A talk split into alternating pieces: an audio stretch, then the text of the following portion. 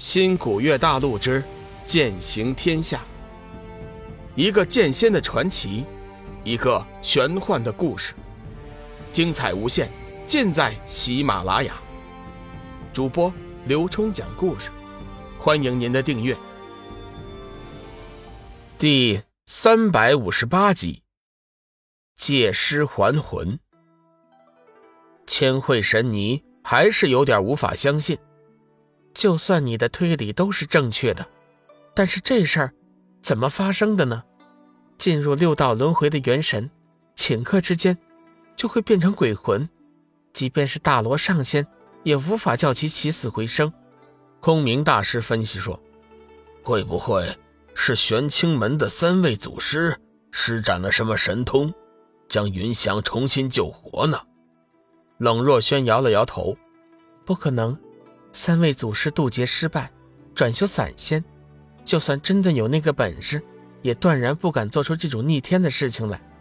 这也就奇怪了，难道天机子有什么际遇，修为一下子猛增，他能把云翔复活了？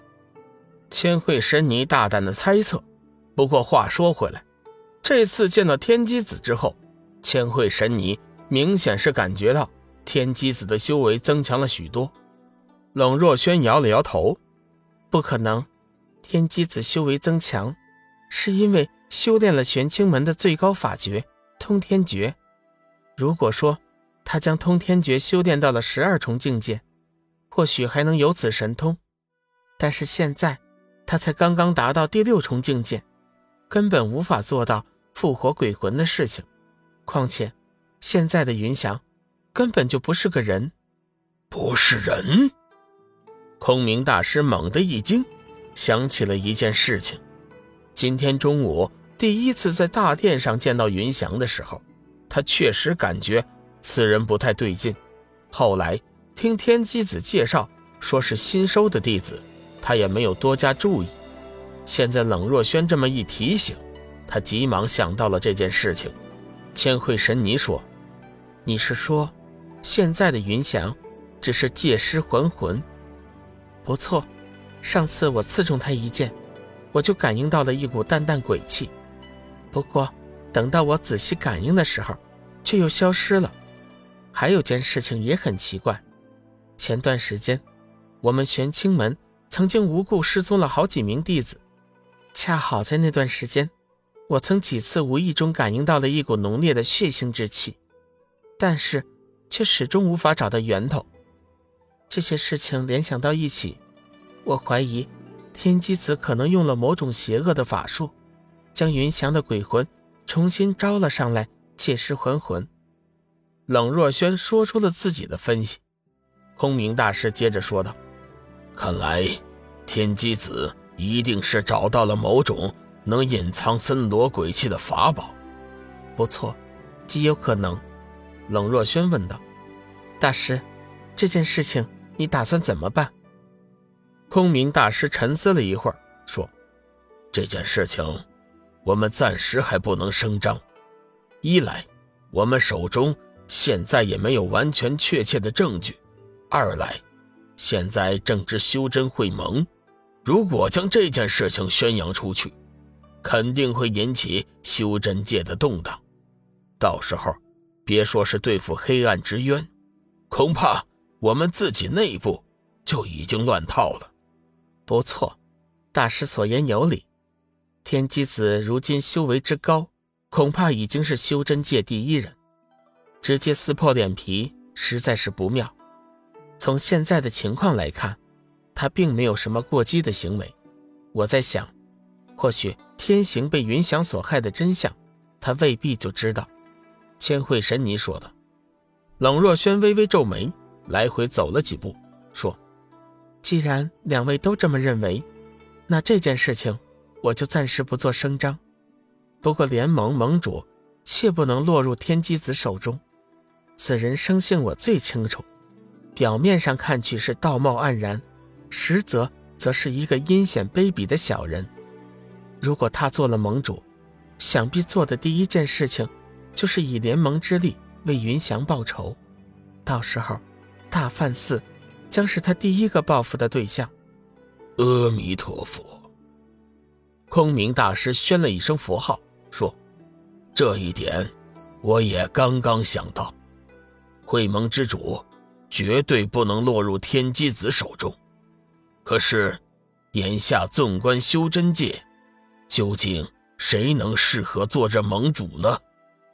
千惠神尼叹息一声：“哎，看来修真界确实已经没落了。十万人中，居然还找不出一个能担当大任的。”冷若轩建议说：“两位不必烦恼，实在不行，联盟可以成立长老会，不设置盟主这个职位。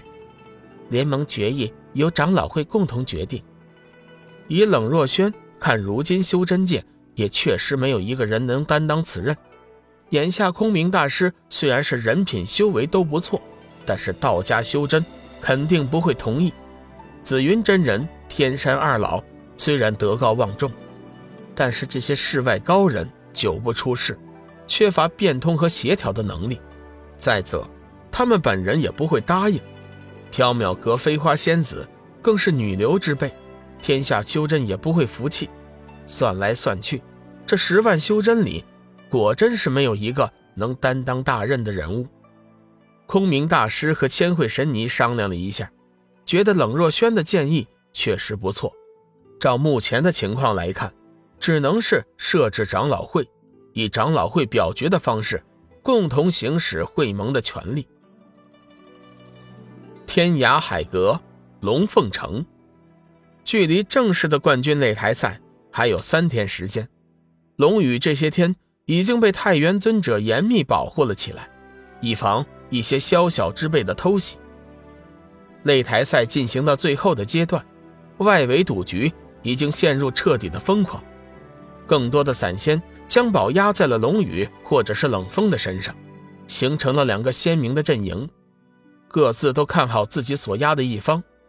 本来两大阵营中看好龙宇的人数。相对要多一些，但是最近也不知道从哪里传来的风声，说龙峰的修为实际上已经进入了九转散仙初阶，已经快接近十大城主的水平。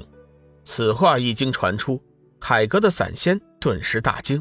其一，海阁土著修成九转，还是目前为止第一例；其二，如果冷风真的达到了九转散仙的境界，与之对阵的寒水显然绝对不是对手。